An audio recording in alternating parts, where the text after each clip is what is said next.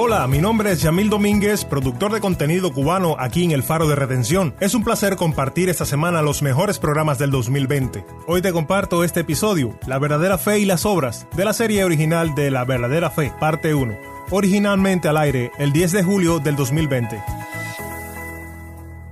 Puedes escuchar más de esta serie en nuestro archivo de programas en elfaroderedención.org. Nuestras buenas obras, en particular las buenas obras que nos cuestan, proceden de nuestra profunda confianza en las promesas de Dios.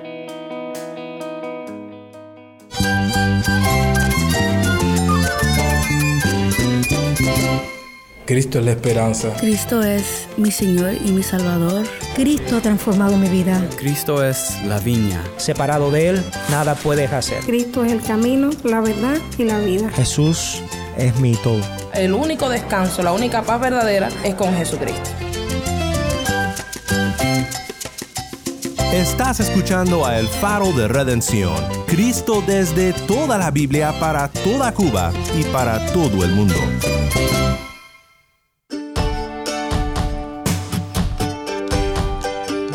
Hola, mi nombre es Daniel Warren, gracias por acompañarme aquí en El Faro. Estamos en una serie titulada La verdadera fe, estudiando juntos por dos semanas el libro de Santiago. Hoy consideraremos el lugar de las buenas obras en la verdadera fe.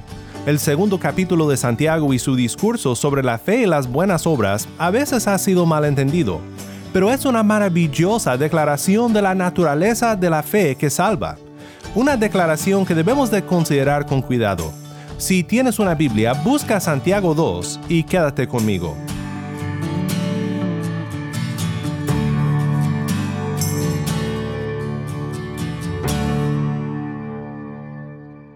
Bendecido para bendecir, una forma de vivir. El faro de redención comienza con vocal Monte de Sion, bendecidos para bendecir. Bendecido para bendecir, una forma de vivir. Que lo sepa todo el mundo, que en Cristo hay amor profundo. Bendecido para bendecir, una forma de vivir. Que lo sepa todo el mundo, que en Cristo hay amor profundo. Dios te da la bendición, aprende a compartir. Te lo digo a los cubanos, recordar que recibir. Útil es el instrumento cuando uno vive del cuento. Trabajar para dar fruto y para poder decir bendecido para.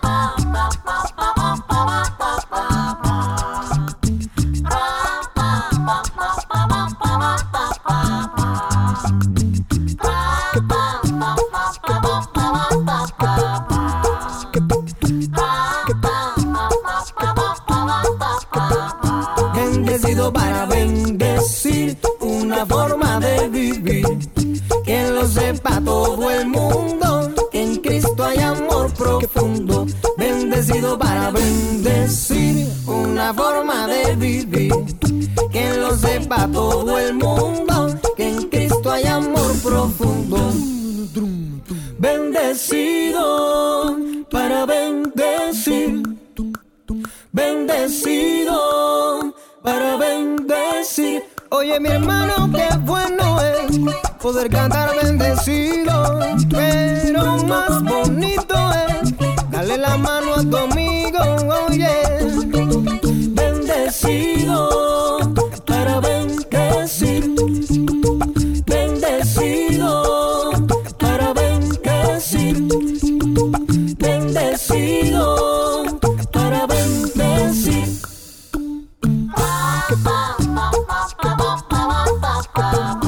Bendecido para bendecir. Desde Cuba, vocal Monte de Sion, bendecidos para bendecir. Mi nombre es Daniel Warren y esto es el faro de redención. Cristo desde toda la Biblia para toda Cuba y para todo el mundo. Muchas veces el predicador comprometido al mensaje bíblico de la justificación por sola fe mira el libro de Santiago como un campo de minas y no se atreve a entrar con sus incertidumbres al mensaje de esta carta. Muchos han notado, como Martín Lutero, que es difícil de discernir el mensaje de la salvación en esta carta. Lutero, hablando claramente sobre esta frustración, exclamó, la carta de Santiago realmente es una epístola de paja, porque no tiene nada de la naturaleza del Evangelio en ella. Estas son fuertes palabras. Con solo dos referencias explícitas al nombre de Jesús y ninguna mención de su vida, muerte y resurrección, ni tampoco ningún llamado a creer en el nombre de Cristo para la salvación, quizás podemos entender tal frustración. También resulta difícil tratar con todos los imperativos en la carta. Palabra por palabra, la carta contiene más imperativos que cualquier otro libro del Nuevo Testamento. Y en Santiago, estos imperativos se encuentran en básicamente toda la carta. Por ejemplo, con Pablo siempre tenemos una gran sección indicativa, o sea, todo lo que Cristo ha hecho por nosotros, nuestra salvación y nuestra seguridad en Él, y de allí siguen las secciones éticas o imperativas. Pero no así con Santiago. Además, en el final del segundo capítulo, nuestro texto de hoy, la sección sobre la fe y las obras a primera vista parece ir en contra del mensaje paulino de la justificación. ¿Qué hacemos con la fe y las obras entonces, según Santiago? Realmente me ha encantado profundizar en este estudio y estoy emocionado por verlo contigo. Escucha ahora la lectura y luego veremos hacia dónde quiere llevarnos Santiago en este tema. ¿De qué sirve, hermanos míos, si alguien dice que tiene fe, pero no tiene obras? ¿Acaso puede esa fe salvarlo? Si un hermano o una hermana no tienen ropa y carecen del sustento diario, y uno de ustedes les dice, vayan en paz y caliéntense y sáciense, pero no les dan lo necesario para su cuerpo, ¿de qué sirve? Así también la fe por sí misma, si no tiene obras, está muerta. Pero alguien dirá, tú tienes fe, yo tengo obras. Muéstrame tu fe sin las obras, y yo te mostraré mi fe por mis obras. Tú crees que Dios es uno, ¿haces bien? También los demonios creen y tiemblan, pero ¿estás dispuesto a admitir, oh hombre vano, que la fe sin obras es estéril? ¿No fue justificado por las obras a Abraham nuestro padre cuando ofreció a su hijo Isaac sobre el altar? Ya ves que la fe actuaba juntamente con sus obras, y como es resultado de las obras, la fe fue perfeccionada y se cumplió la escritura que dice, y Abraham creyó a Dios y le fue contado por justicia, y fue llamado amigo de Dios. Ustedes ven que el hombre es justificado por las obras y no solo por la fe, y de la misma manera, ¿no fue la ramera Raab también justificada por las obras cuando recibió a los mensajeros y los envió por otro camino? Porque así como el cuerpo sin el espíritu está muerto, así también la fe sin las obras está muerta. Gracias, Tai. Nuevamente esto fue Santiago 2, 14 al 26. El argumento de Santiago es muy interesante en esta sección, y quiero que dejemos a un lado por un momento la aparente contradicción con Pablo que muchas veces sentimos en sus palabras, y que tratemos de ver lo que Santiago nos quiere mostrar. Hablaremos un poco de Santiago y Pablo, pero sobre todo quiero que escuchemos lo que Santiago quiere decirnos. El argumento básico de Santiago es este. Una fe sin obras no sirve y no salva. Santiago nos indica hacia dónde va con su argumento en la pregunta hipotética del versículo 14, cuando dice, ¿de qué sirve, hermanos míos, si alguien dice que tiene fe, pero no tiene obras? ¿Acaso puede esa fe salvarlo? Veamos a estos dos puntos en orden. Primero, una fe sin obras no sirve. Este primer lado del argumento es el lado humano, o la inutilidad de una fe sin obras para servir al prójimo. Santiago da un ejemplo en el versículo 15 que podemos relacionar con el pasaje anterior, que trataba con menospreciar a los pobres, en vez de mostrarles misericordia. Dice, si un hermano o una hermana no tienen ropa y carecen del sustento diario, y uno de ustedes les dice, vayan en paz, caliéntense y sáciense, pero no les dan lo necesario para su cuerpo, ¿de qué sirve? Podemos llamar a esta persona el filántropo de los buenos deseos. ¿Cuántas veces no hemos sido esta persona? Oímos de algún mal, de algún problema que sufre nuestro hermano en Cristo y decimos, oh, espero que todo salga bien, estaré orando por ti. Muchas veces estaré orando por ti son las palabras más vacías que decimos como creyentes, porque no solo no ayudamos al necesitado, sino se nos olvida por completo cumplir nuestra palabra y orar por él. Yo tenía un amigo en Kansas cuando vivía allí con mi esposa Mariana que era de este tipo de persona que no importa lo que sea, con una sola llamada pidiendo ayuda, él dejaba todo e iba a ayudarte. Recuerdo una vez que iba manejando mi camioneta pequeña camino a una presa, donde íbamos a pasar el día y me atreví a ir por una calle poco mantenida. De hecho, había un señalamiento que advertía a choferes de lo malo que era el camino. Pero me confié mucho y también quería impresionar a mi esposa, así que tomé el riesgo, pues terminamos atascados en un fango. Estaba muy apenado, debido a haber escuchado a Mariana cuando me dijo que no le parecía una buena idea, y caminamos hasta la calle principal, enlodados y cansados, y llamé a mi amigo Jeff. ¿Qué crees que hubiéramos sentido si él hubiera contestado y dicho algo como, Oh, lo siento amigo, estaré orando por ti? Pues le daría las gracias, por supuesto, por sus oraciones, pero lo que necesitaba no eran oraciones, era alguien que viniera a sacarme de este aprieto. La fe que no obra es como el amigo que no viene a sacar tu camioneta de lodo, solo te dice estaré orando por ti. Y esto es lo que pasa. La verdadera fe se demuestra en cumplir la ley de la libertad. ¿Recuerdas lo que dijimos que es la ley de la libertad? Es el camino de la verdadera religión pura y sin mancha. Refrenar la lengua, mostrar misericordia, estos son nuestros deberes hacia otros y también nuestro deber hacia Dios, mantenernos puros delante de Dios. Es decir, la verdadera religión que la verdadera fe produce en el corazón es amar a Dios y amar al prójimo. Pues el filántropo de los buenos deseos no tiene verdadera fe, y siendo así, esta fe no sirve de nada para la ayuda del prójimo. A final de cuentas, mi amigo Jeff nos encontró y sacó del lodo nuestra pequeña camioneta con su camioneta de todo terreno y le dimos infinitas gracias por su ayuda. Thomas Manton observa, donde hay fe, habrá amor. El afecto sigue de la persuasión, y donde hay persuasión habrá amor. Por eso leemos a menudo sobre el amor que han mostrado, Hebreos 6:10, y su trabajo de amor, Primera de Tesalonicenses 1:3. Pues Santiago concluye que la fe del filántropo de los buenos deseos no es la verdadera fe. Dice versículo 17, así también la fe por sí misma, si no tiene obras, está muerta. El siguiente punto que hace Santiago va más a la raíz del problema, y es que la fe sin obras no solo no sirve, sino que en segundo lugar, una fe sin obras no salva.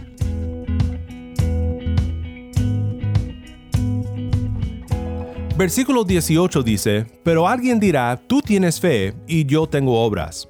Debo confesar que esta frase es una frase que ha causado mucho debate y realmente estoy indeciso respecto a cómo decidir entre las opciones. Tú tienes fe y yo tengo obras. La opción que más me gusta por ahora es que este es uno que dice básicamente, pues algunos tienen fe, algunos tienen obras. Pero es difícil de saber realmente. Lo que queda muy claro es cómo Santiago responde a su compañero hipotético. Muéstrame tu fe sin las obras, y yo te mostraré mi fe por mis obras. Este es un reto desafiante porque el punto de Santiago es que no puedes mostrar tu fe sin obras, porque una verdadera fe siempre produce obras me viene a la mente aquellos que dicen hechos y no credos. O sea, dicen que no les importa tanto los credos doctrinales y las confesiones de fe.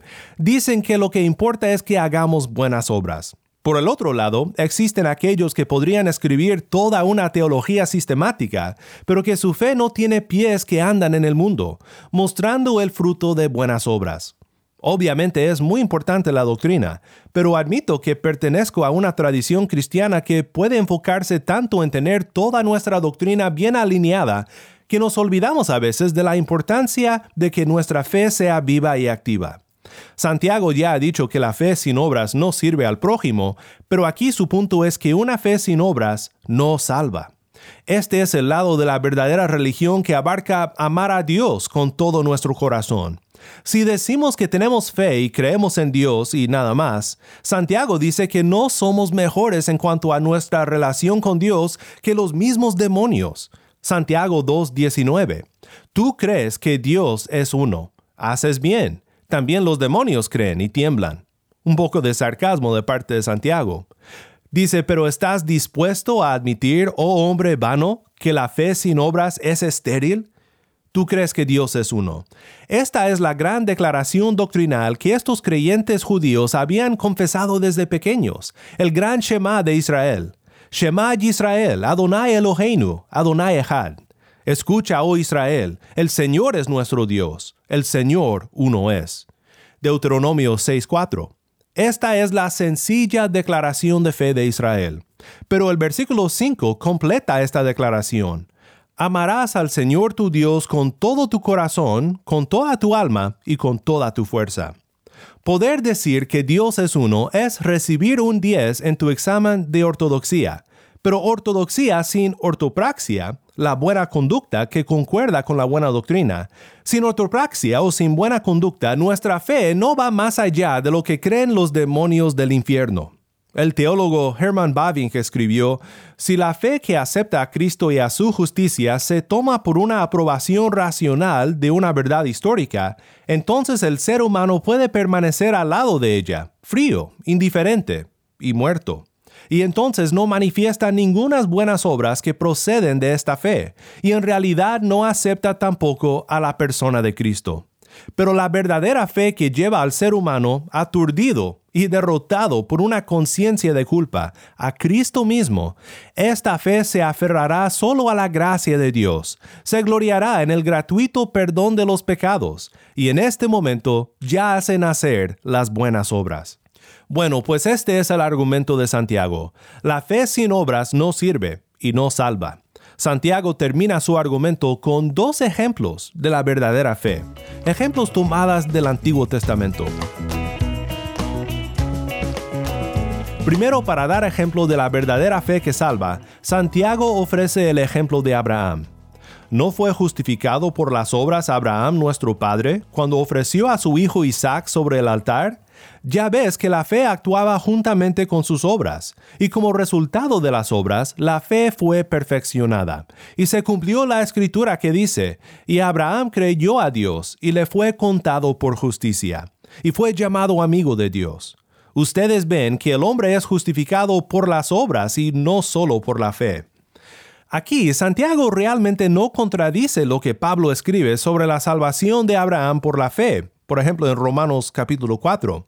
No, lo que Santiago hace es presenta otro ángulo de lo que sucedió cuando la fe de Abraham fue contada por justicia. Para promover su argumento sobre la verdadera fe como una fe activa en las buenas obras, Santiago muestra que fue en el hecho de ofrecer a su Hijo sobre el altar que Dios aceptó su fe como verdadera fe. Creo que la siguiente observación de Alec Moitier nos ayuda a entender qué pasa aquí. Sabemos por supuesto que el Señor no necesitaba este proceso de validación, sabía todo desde un principio, pero se representa como si lo necesitara, se representa como si hubiese llegado a una decisión final por las obras de Abraham. Y es por su misericordia que se digna de ser representado a nosotros de esta manera, para que nosotros podamos compartir su punto de vista. Una verdadera fe produce resultados y en particular produce el resultado de obediencia costosa y completamente confiada en la palabra de Dios. Pues hay tres elementos que debemos de reconocer en la verdadera fe, y aquí los vemos en los ejemplos de Santiago. La verdadera fe significa conocer, creer y confiar. Y las obras de Abraham son las que completan su fe, no como si añadieran algo que le faltaba a su fe, sino que comprueban que estos tres elementos se representaban en ella, conocer, creer y confiar. Así también con nuestra obediencia y nuestras buenas obras. Nuestras buenas obras, en particular las buenas obras que nos cuestan, proceden de nuestra profunda confianza en las promesas de Dios. También Santiago da el ejemplo de Raab, la prostituta de Jericó, quien muestra que una verdadera fe no solo salva, sino sirve al prójimo. Y de la misma manera, dice Santiago, ¿no fue la ramera Raab también justificada por las obras cuando recibió a los mensajeros y los envió por otro camino? Estos tres elementos de la verdadera fe están presentes también en la conversión de Raab. Raab le dice a los espías, Hemos oído cómo el Señor secó el agua del mar rojo delante de ustedes cuando salieron de Egipto. Este es el contenido que su fe reconoce, la salvación de Israel de Egipto, que Dios es fuerte para salvar. Y Raab no solo conoce, sino cree también. Ahora pues, dice Raab, ahora lleguemos al grano. Sé que tu Dios es fuerte para salvar. Sé que es Dios en el cielo y en la tierra. Entonces he aquí lo que les pido. Ahora pues júrenme por el Señor, ya que los he tratado con bondad, que ustedes tratarán con bondad a la casa de mi Padre. Denme una promesa segura de que dejarán vivir a mi padre y a mi madre, a mis hermanos y a mis hermanas, con todos los suyos, y que librarán nuestras vidas de la muerte. Cuando Raab clama por misericordia, no solo muestra conocimiento, sino que también cree. Su clamor es su declaración de fe y de confianza en Dios. Y finalmente, lo que Santiago quiere que veamos es que de su fe proceden buenas obras que aman y ayudan al prójimo. ¿No fue la ramera Raab también justificada por las obras cuando recibió a los mensajeros y los envió por otro camino?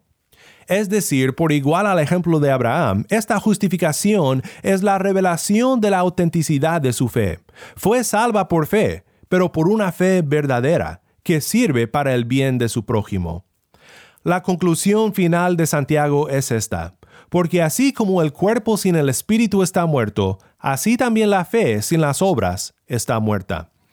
La fe sin obras es un cadáver, Hemos cubierto mucho terreno teológico, pero quiero terminar haciéndote una pregunta. ¿Tienes una fe verdadera o tienes una fe muerta? ¿Es activa tu fe en la misericordia y el amor de tu prójimo o solo eres un filántropo de buenos deseos? ¿Solo tienes buena teología?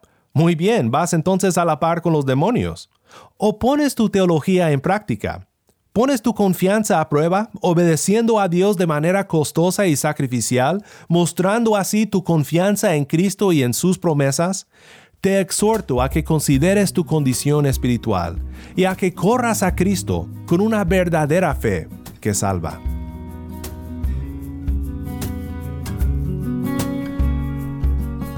Mi vida no es más que unos años que se irá rápidamente. Por eso a ti, mi Dios amado, quiero agradarte totalmente. Y es que no quiero vivir para agradarme a mí, quiero hacer tu voluntad. Por ti yo quiero vivir. Toma mis manos,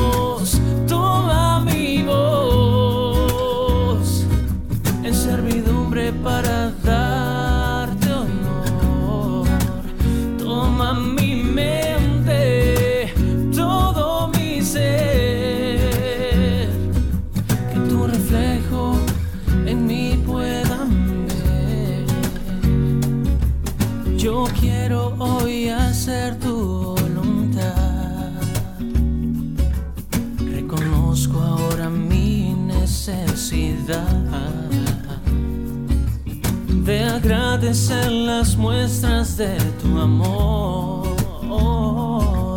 Toda gloria sea dada a ti, Señor. Toma mis manos, toma mi voz en servidumbre para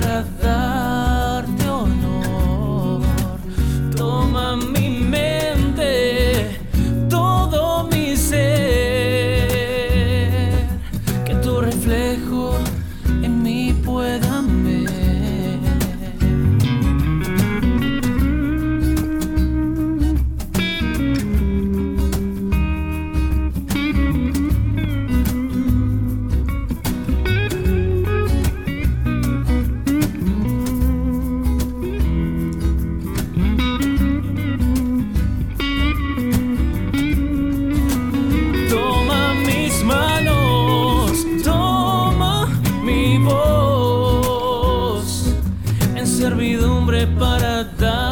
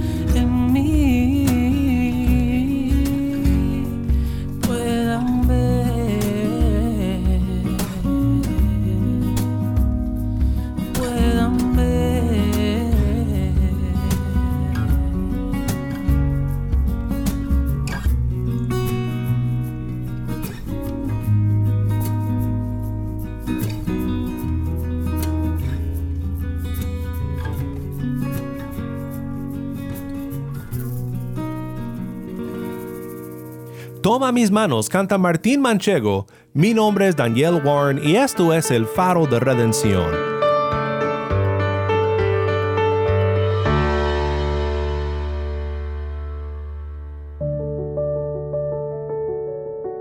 Este pasaje nos reta a todos a que consideremos nuestra relación con Dios, que pensemos en si solo tenemos buena teología, como los demonios, y que pensemos en si nuestra fe produce el fruto que solo puede emerger de la raíz de la redención por gracia en Cristo Jesús. Que Dios nos ayude a tener una fe que sirva y que salve, una verdadera fe en Cristo nuestro Redentor.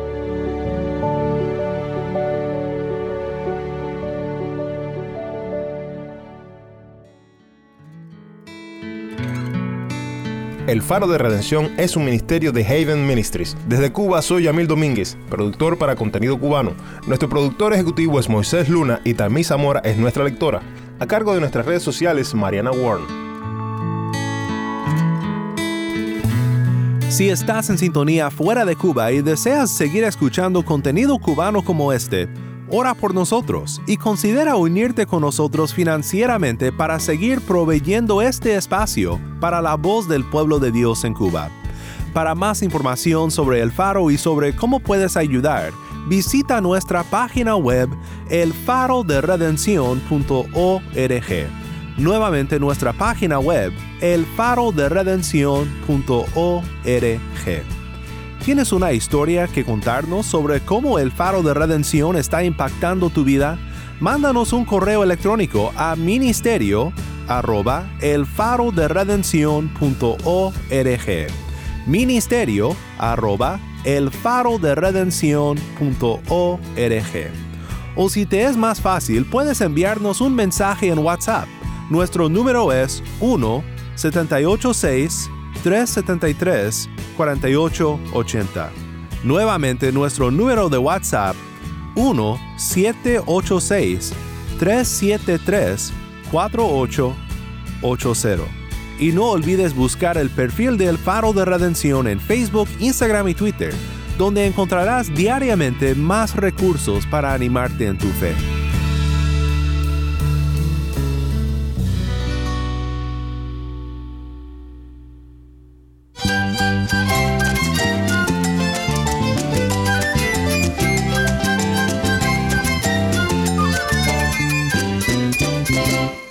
Nombre es Daniel Warren. Te invito a que me acompañes la próxima semana para seguir en nuestro estudio del libro de Santiago, en esta serie La verdadera fe, la luz de Cristo desde toda la Biblia para toda Cuba y para todo el mundo, aquí en el faro de redención.